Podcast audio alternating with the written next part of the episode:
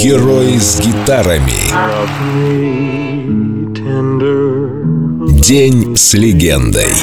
Элвис Пресли. Просто о себе. First time I performed in my life. Я выступил перед публикой в первый раз, когда мне было 11 лет, на ярмарке. У них был конкурс талантов, и я спел песню под названием The Old Shelp — историю о собаке.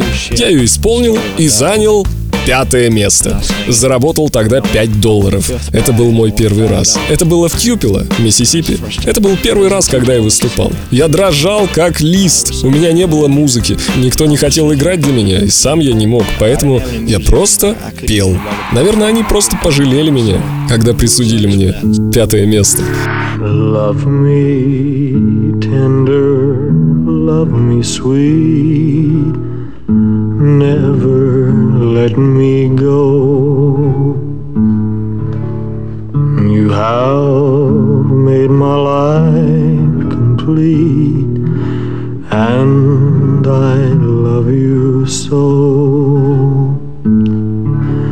Love me tender, love me true, all my dreams fulfill. For my darling, I love you, and I always will. Love me tender, love me long, take me to your heart.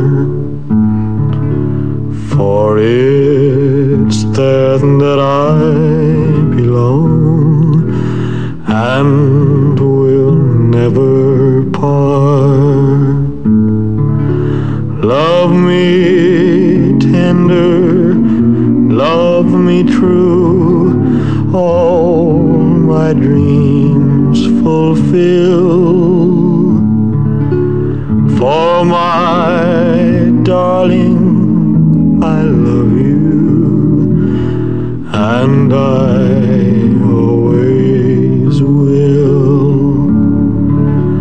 Love me tender, love me dear, tell me you are mine. I'll be yours through all the years till the end of time. Love me tender, love me true, all my dreams. День с легендой. Элвис. О себе просто. Спасибо, что позволили высказаться, выпустить это из себя. Пока-пока. Только на Эльдо радио.